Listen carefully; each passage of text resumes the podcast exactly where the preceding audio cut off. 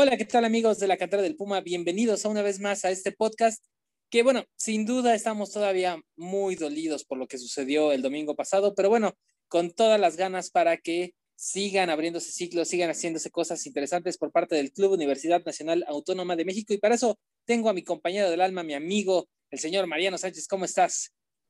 Mi querido José Iván, aún dolido, como bien dices, pero eso no nos quita las ganas, ¿no? De, de hablar de Pumas, porque tenemos que hacerlo, ¿no? Nada más, así como la afición no puede estar nada más en las buenas, acá tampoco podemos estar nada más haciendo programa cuando el equipo va bien, cuando está en liguilla y demás, ¿no?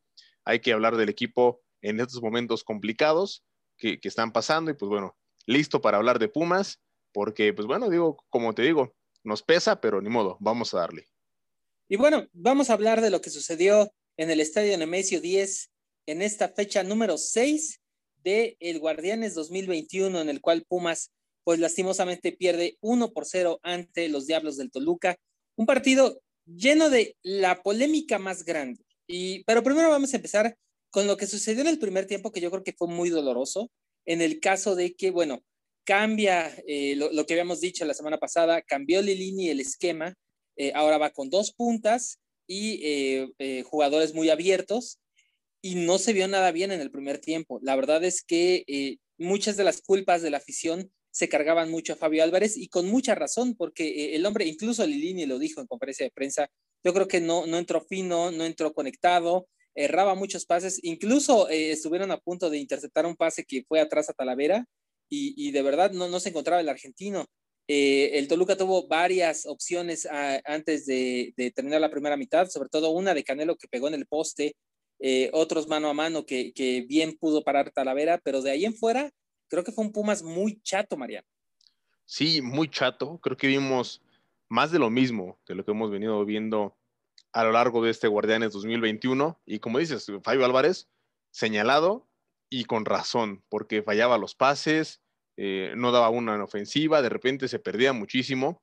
Y creo que ya es, tiempo de que, pues no sé si lo sienten, si, si haya como ya algo más, una repercusión mayor, pero es que ya es constante, ¿no, Iván? De esto de, Fabio. Y cada partido tenemos que estar hablando de eso, de que Fabio, Fabio, Fabio, y no solo este torneo, sino el pasado. Eh, creo que el semestre anterior se maquilló un poquito por el buen momento de Pumas, porque llegaron a la final, porque estaban en liguilla. Y ok, dices, bueno, ok, Fabio entra, venga, dale, tiene talento. Pero ya ahora, cuando el equipo necesita de él, que necesita poner tierra, un hombre de experiencia, un hombre de calidad, no lo estamos viendo. Y, y, como lo hemos dicho también en otros programas, no hay conexión entre el medio campo y adelante, la ofensiva. Y eso una vez más ahora eh, frente a Toluca queda, queda a la vista. Y ya son cuatro partidos sin anotar de universidad. Y que además los tiros a gol no llegan mucho, ¿eh?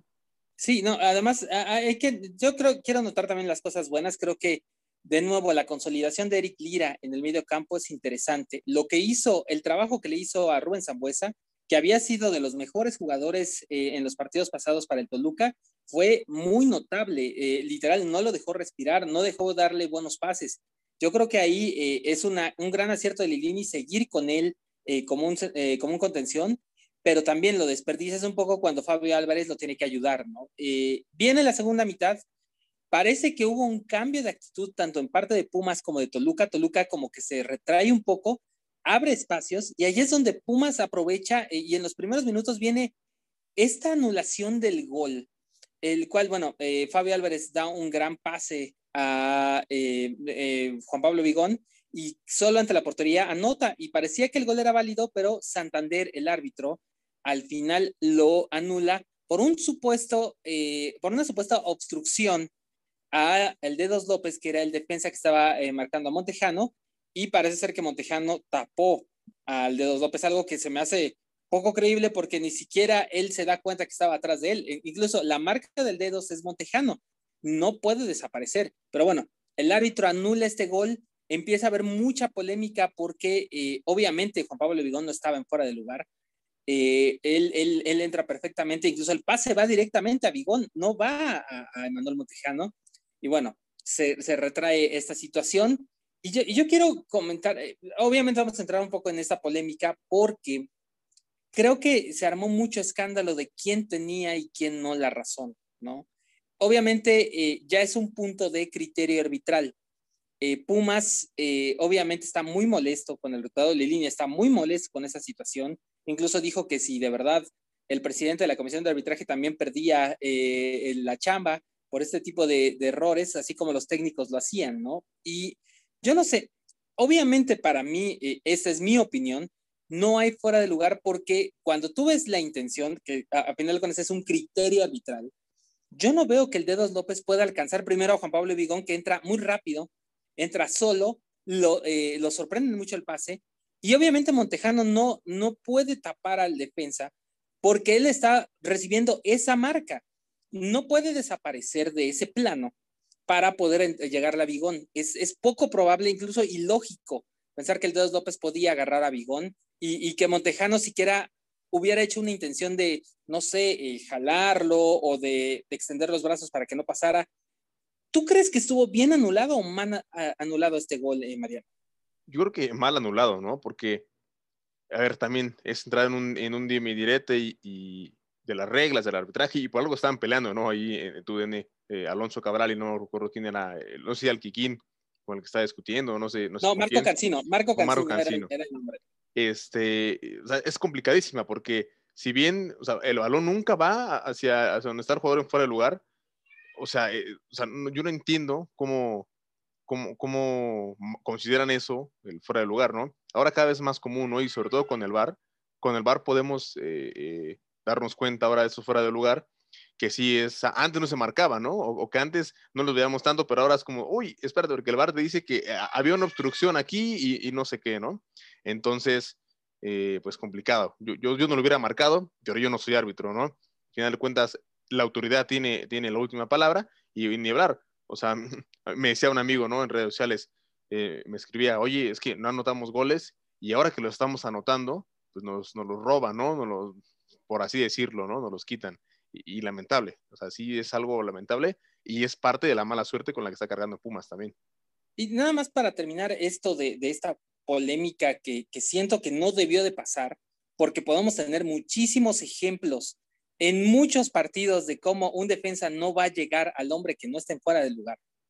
Creo que, que muchos comentaristas están señalando que Pumas debería de enfocarse más en la parte de los resultados del mal juego que en un error arbitral. Y yo sí quiero dejar en claro algo. Que esto sea una injusticia o que sea una parte de un mal criterio arbitral que al final afectó a Pumas, no significa que no digamos que Pumas jugó mal. A final de cuentas, eh, eh, el, error también del, primer gol de, Toluca y del único gol, eh, sí, sí evidencia un poco la falla defensiva, pero no tiene una cosa, no se mezcla con otra. Pumas está mal, pero que le quiten esos goles es irrisorio y además es ilógico porque le están dando un arma muy importante a los, a los defensas para los próximos partidos. Porque entonces, cuando vean que viene una jugada similar, lo que van a hacer es chocar con el hombre que tengan más cercano a su posición. Vamos a suponer que ahí vuelve a darse esa jugada. Entonces, si ya marcó la primera como una obstrucción, el de Dos López muy fácil hubiera ido a chocar con un tejano y decir, me obstruyó. Entonces, ojo que el criterio se puede tergiversar de una mala forma, em, empezamos a ver eh, ahora más mañas de los defensas.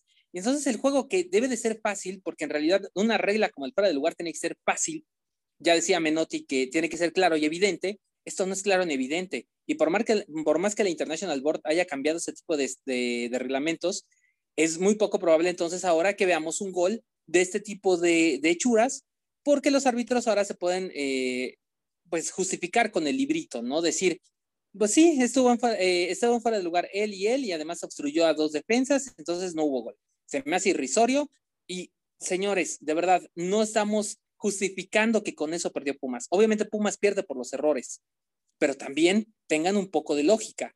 Esto es totalmente muy aparte del accionar de Pumas, Mario. Sí, e, es muy aparte y fíjate que es curioso porque igual haciendo medio un sondeo, si si me permiten leer los comentarios, la gente, creo que muchos, muchos aficionados piensan que tiene la culpa la, directiva, ¿no? Por haber desmantelado el equipo. Por ejemplo, aquí me dice, por ejemplo, Pablo Curi, yo preguntaba, ¿no? ¿Qué, qué, era, quién pensaban que era el culpable? ¿Qué, ¿Qué pasaba, no? Me dice lo de siempre. Llegan a una final y al torneo siguiente desmantelan al equipo porque no hay lana. Otro, el doctor Caribe, típico de pecho frío mexicanos que en vez de alentar al equipo y a los jugadores tiran para atrás. ¿Qué se piensan? ¿Que son el Real Madrid? Siete títulos en su historia tienen. El año pasado, gracias al sacrificio de este equipo, jugaron la final muertos. O sea, la afición está realmente, eh, por así decirlo, enojado, ¿no?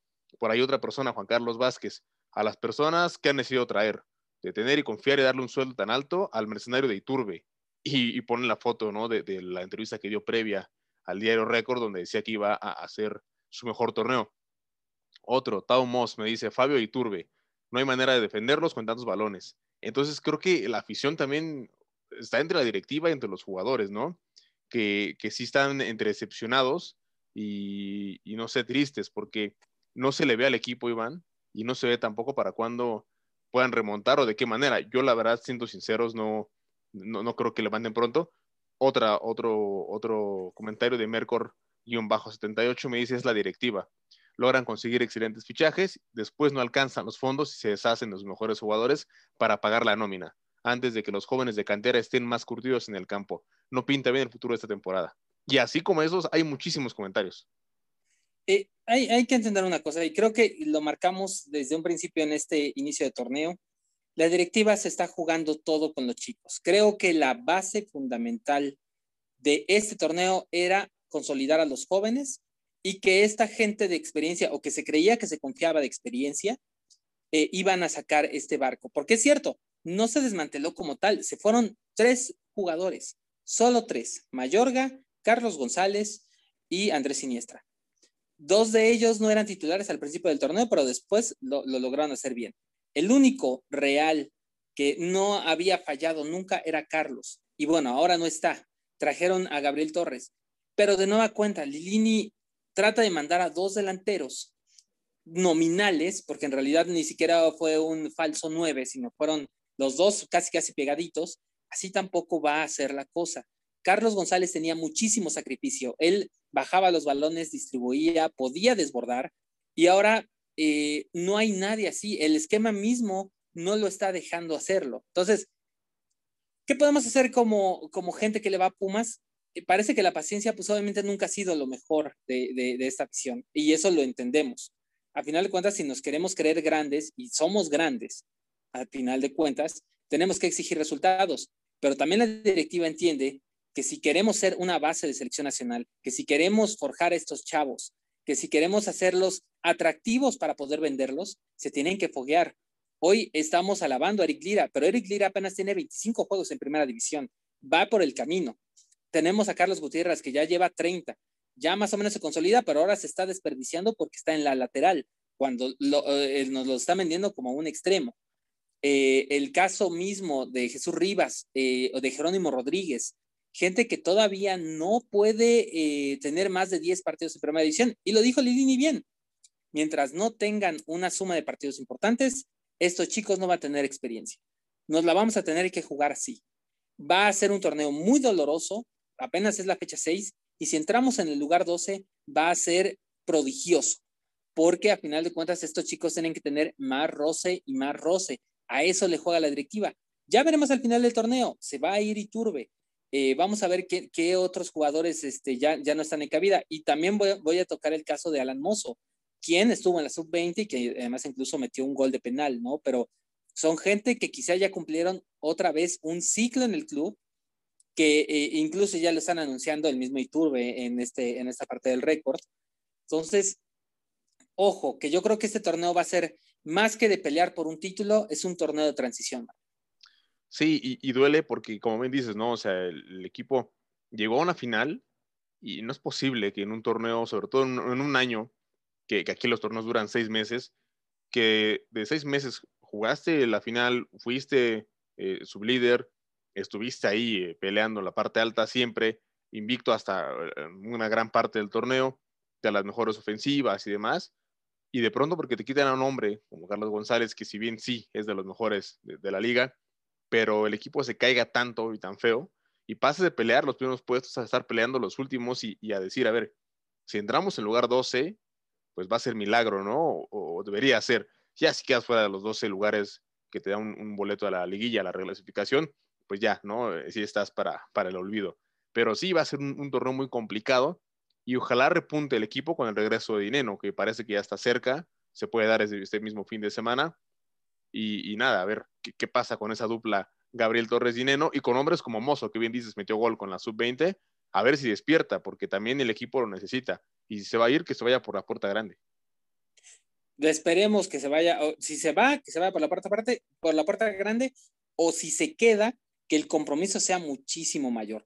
Eh, escuchamos las palabras de Lilini, fueron eh, bastante fuertes hacia el arbitraje, nunca le habíamos oído de ese modo.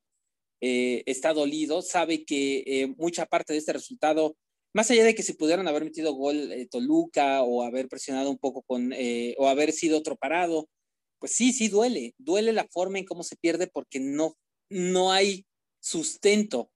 Incluso él, hay, hay, una declaración que hace donde admite que hubo un error en un cambio.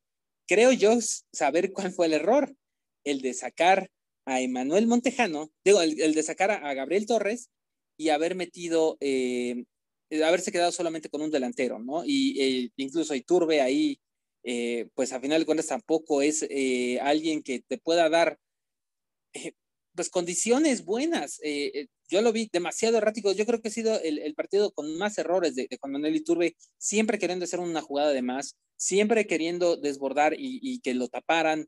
Entonces, creo que también es el momento de, eh, exigir más, de exigirse como ellos mismos como jugadores, exigirles eh, como afición de que eh, están en una institución grande como Pumas, de que no pueden estar flotando en el campo y también que si no les interesa, que se hagan a un lado, porque entonces, ahora sí, forjemos estos chicos y, con los errores que tengan o no, a final de cuentas te la vas a jugar así, juégatela bien. Si los de experiencia no están sacando la casa, entonces que venga alguien con, con más ganas de querer estar en primera división, ¿cómo puede ser un chico de cantera, María? Sí, o sea, el equipo tiene que, tiene que darse cuenta que con lo que hay tienes que pelear y los chavos tienen que sacar la casta no, no creo que sea lo ideal, no puedes aventar al ruedo y decirles, ¿sabes qué? Saca las papas del fuego porque están, tú bien lo dijiste, 25 juegos, 30 en primera división, no, no están para sacarte las papas del fuego, tienen que salir los de experiencia también, pero ni modo, es lo que hay y el equipo tiene que sacar pecho y decir, ok, aquí estamos, me quiero ganar un lugar en primera división y, ni hablar a, lo que venga. Va a estar complicado porque el próximo domingo viene León, la reedición de la final y creo que puede ser la, la consolidación de la debacle o puede ser el repunte, ¿no? Eh, Pumas tiene muchísimo que no pierde en casa, puede alargar esa racha, ojalá, ojalá, ojalá lo haga así y que, gane para que este equipo repunte, nos dé una alegría y que ganen más confianza, que es lo que les falta también, siento yo. Estaba en un tema, eh, como le digo, le dicen drogui, ¿no? Eh, algo así en España, como moribundos, siento que está el equipo después de no tener pretemporada, después de varias cosas que, que han afectado. Ojalá, ojalá se repunte y que los chavos saquen la casta para que no se pierdan en el proceso, ¿no? Que luego debutan, tienen una mala temporada, salen del equipo y se pierden y, luego llegan hasta el retiro. Ojalá no pase eso. Como bien dijiste, Juan Ignacio Dineno ya está entrenando casi al parejo con, con el equipo. Eh, Lilini lo adelantó. Él ya puede por lo menos estar ya trabajando al conjunto de sus compañeros. Eh, ya puede eh, entrenarse de cierta forma eh, bien. Todavía les faltan algunos detalles, no creo que esté para ser titular eh, el próximo domingo ante León. Eh, podría estar ya convocado, sí, por la premura. Eh, va a ser triste porque a final de cuentas, otra vez tenemos que exigir que los jugadores lesionados estén rápido. Pero bueno, Dineno es, es un factor importante, yo creo que hasta en el nivel motivacional. Es alguien que si ves adelante, pues le quieres dar el balón, quieres que, que la meta, quieres que eh, pueda burlarse a, varios, como lo hizo en los primeros partidos, y, que te da la seguridad de que es un delantero hecho y derecho, ¿no? Y, ahora con este nuevo parado con Torres, también veremos si puede haber una, una dupla similar a la de Carlos González, pero es complicado. No va a ser también mágico que regrese Dineno y los triunfos vuelvan. Tiene que ser un compromiso del club, tiene que ser un compromiso de los jugadores, incluso del propio director técnico, que empiecen realmente a aprender de sus errores, que ya fueron demasiados, porque la afición no se los va a perdonar más.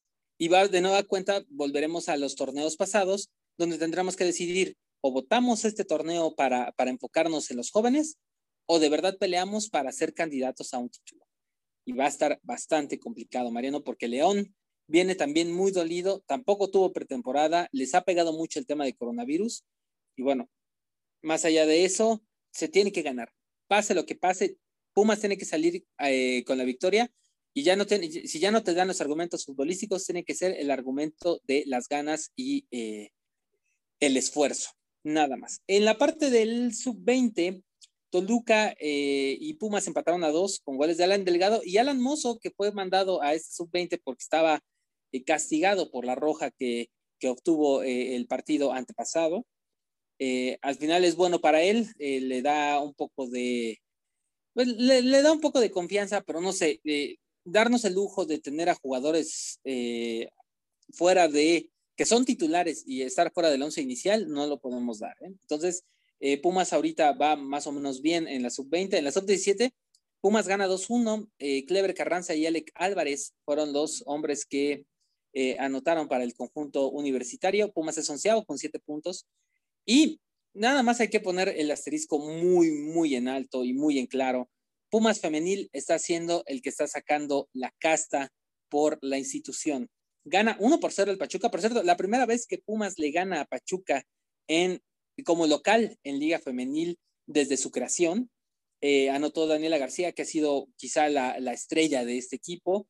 Eh, es líder invicto con 19 puntos, lo que estaba haciendo Pumas el torneo pasado con eh, el conjunto varonil, ahora lo hace la femenina. Y el próximo partido es el 25 de febrero y es un clásico contra el América, Mariano. Entonces, podría ser que veamos un, un, partido donde pueda consolidarse ya el, a Pumas como máximo candidato al título, como un equipo que ya es de verdad, ya es sólido y que, que prácticamente las que tendrían que temer ahora son las del norte. Sí, o sea, qué, gusto, ¿no? Por Pumas femenil, porque bien dices, la temporada pasada Pumas era líder y demás, la femenil no brillaba tanto, y ahora es al revés, ¿no? La femenil es líder, están invictas las chicas, y ahora van contra el América, un clásico donde creo que sí pueden consolidar esta buena temporada y encaminarse a la liguilla, ¿no? De decir, ok, este equipo va a pelear por el título, es en serio, ya le ganó al Pachuca, le ganó a Monterrey, que si bien eh, las Tuzas no, no, vienen tan bien, están a media tabla, y lo mismo con América, que está por ahí del séptimo lugar, sí son planteles que, asustan, son planteles fuertes, que normalmente compiten y que están en la fiesta grande. Eh, lo decimos semana a semana, muchísimo gusto por, lo que está haciendo Elena Dávila con, con estas chicas, y ojalá que Pumas eh, nos puede dar una alegría en la categoría femenil que ya les toca. Cuando se enfrenten con Atlas va a ser buenísimo, igual con Tigres, esos duelos eh, que seguramente nos pondrán la, piel chinita y donde veremos también eh, las capacidades de Pumas, hasta dónde pueden llegar ya en la fiesta grande, ya un poco más serio, ¿no? Que creo que por lo que han mostrado hasta ahora, pues sí, sí nos, nos invitan a ilusionarnos. La verdad es que sí, y más con lo que se dio hoy a, conocer por parte del conjunto femenil de que, eh, ah, y aquí tengo el dato, espérame tantito, esta Melanie Villeda, que es la portera del de, eh, conjunto universitario, fue convocada a la selección nacional mayor. Entonces, eh, para estos partidos que, que, van a tener amistosos, va a ser muy importante ya tener a varias jugadoras de este conjunto en la selección nacional. En algún momento se habló de Palito, en algún momento se habló de, este, de Nega. Eh, entonces veremos qué sucede, pero por lo pronto hoy lo están haciendo bien. Eh, es un orgullo eh, saber que después de tanto esfuerzo por parte de la femenil, de, de tantos torneos donde no se le veía por dónde, hoy Pumas es un equipo sólido y contundente. Pero bueno, eh, voy a tocar un tema nada más. Eh, Agustín Fontana, que había sido, que habíamos platicado que podía haber sido una opción para Pumas eh, en el siguiente torneo, pues ya se lo ganó River. la verdad fue algo, algo triste porque Fontana en su momento lo que quería era salir de la institución de Banfield. Él había sido seducido por Pumas para poder traerlo. Al final no se dio, lo, lo relegan a fuerzas básicas Pumas ya tenía la oferta prácticamente hecha para él, pero llegó River con un monto de casi 1.750.000 eh, dólares y se lo lleva a este goleador. Entonces, otro jugador que eh, quizá, yo creo que esto fue más allá por la parte del tiempo. No quería perder tiempo y además llega a, una institución grande como River en Argentina, no le va a decir que no. Entonces, es una pena, Mariano, pero bueno, tendremos que buscar otros elementos para poder, eh, si se piensa en su momento eh, reforzar al equipo para el próximo torneo, pues buscaremos a otro. Sí, una pena y estaba muy complicado, ¿no? Porque eh, era no jugar seis meses, ¿no? Parece que estaba así el asunto, faltaba muchísimo tiempo. Además, allá tú sabes que en Sudamérica, si es River o Boca, te dicen que no, aunque tengas ya prácticamente el contrato firmado, ¿no? Le pasó a Pumas en su momento con, con Emanuel Gigliotti, no sé si se acuerdan. Así Boca se lo, se lo arrebató, de, venía de Colón, venía a Pumas y llegó Boca, le dijo, a ver, espérame, espérame tantito, y, y se fue, ¿no? Así sucede y ni modo, que Pumas tiene más tiempo para planear y que vengan los refuerzos que hacen falta varios, ¿eh? Pumas Morelos eh, en, unos momentos estará jugando antes y marrones. Tabasco, Tabasco. Eh, Pumas Tabasco. Sí, sí, me lo estás cambiando. Perdón, perdón, perdón. Pumas Tabasco eh, estará jugando eh, en las próximas horas contra, contra Cimarrones en su estadio. Veremos si, si el conjunto de Alejandro Pérez por fin logra sacudirse estas rachas negativas y puede ya estar en los primeros lugares. Un, un, conjunto que, en el cual se podría basar con jugadores como Brian Figueroa, como Mar Islas. Pero bueno, veremos qué sucede porque a los a los extranjeros, como bien me dijiste la otra vez, ya me lo están cepillando muy feo y pues, ni modo, pero así es la situación. Entonces, el próximo partido es contra León en el Estadio Olímpico Universitario, Mariano. ¿Cómo crees que queden? Mira, yo creo que Pumas va a sacar la casta de, jugar en casa, de que están invictos en Ciudad Universitaria hace muchísimo tiempo y van a ganar dos por uno. León va a ser complicado, pero también están en un momento duro. Ellos sí tienen campeonitis de verdad, porque sí fueron campeones y, y sí no sé hasta qué grado se te puede decir que es permitido, pero bueno, Pumas va a ganar 2 por 1 y va a, levantar un poquito y ojalá este sea el comienzo de, un repunte general en la Liga MX. La verdad se vieron muy, muy mal ante, ante Cholos, ¿eh? Entonces, eh, yo, yo veo un partido eh, donde no se van a quedar atrás, van a tratar de, de sacudirse esa mala, mala situación. Y Pumas tiene que, que llegar con todo no puede dudar. Tiene que hacer cambios, sobre todo mentales, sobre todo de la parte de la contundencia en los pases, o sea, que, los que pases básicos eh, sean al, pie, que, que, no se confíen, que la defensa esté muchísimo más atenta y sobre todo que si les están dando la oportunidad, sobre todo a estos chicos, de estar debutando en primera división, que lo hagan mucho mejor. Eso es lo que esperamos y, y sobre todo señalar, la gente de experiencia son los que tienen que pesar en este conjunto universitario. Yo creo que Pumas puede ganar, aunque sea con la mínima, con 1-0, pero sí gana si es que el León sigue jugando tan mal como lo hemos visto. Pero bueno, Mariano, con esto terminamos esta cantera del Puma que ha sido, pues sí, dolorosa, pero yo tengo fe y sigo teniendo fe en el conjunto universitario para que pueda eh, salir de esta mala racha. Muy dolorosa, pero también tengo, tengo fe, tengo ánimo por lo menos una semana más, ¿no? Vamos a ver ya si, qué, nos depara esta próxima semana y ya estaremos hablando de ello. Ojalá, ojalá Puma nos regale una alegría en este Guardianes 2021 que nos hace mucha falta. ¿Dónde te podemos encontrar, Mariano? En Twitter me encuentran en arroba as-m Sánchez. Perfecto. mi nombre es Iván Ruiz. Me pueden encontrar en arroba el desconocido. Eh, recuerden que Mariano eh, trabaja y escribe para As México yo escribo para Babel México, ahí está la mejor información del Club Universidad, donde pueden encontrar todas las nuevas noticias, lo más relevante del conjunto Aurisol. Y bueno, no me queda más que, agradecerte, Mariano. Nos vemos la próxima semana. Gracias, mi querido compadre. Nos escuchamos la próxima semana. Ya saben, eh, a todas las cuentas que nos comparten, a Rock y Pumas, Pumas en la piel, todos los que siempre son, son fieles a esta cantera del Puma. Muchísimas gracias y, y bueno, nos escuchamos la próxima semana. Y sobre todo a los nuevos que nos están escuchando, de verdad, recuerden, nosotros no somos los mejores y, no es nuestra intención, pero somos los más cancheros, somos los que, los que tratamos de dar nuestros puntos de vista como son, como es, como, como se nos da la gana, como, como nos sale de nuestras entrañitas. Así que ustedes, ustedes píquenle y se van a divertir. Eso es lo que queremos, es nuestra misión de vida. Así que muchísimas gracias de nueva cuenta. Pónganse cubrebocas, sana distancia. Ya estamos un poquito más cerca de regresar al estadio ya, ya se ve un poquito de más luz en este túnel, así que no se confíen, sigan cuidándose, así que hasta luego.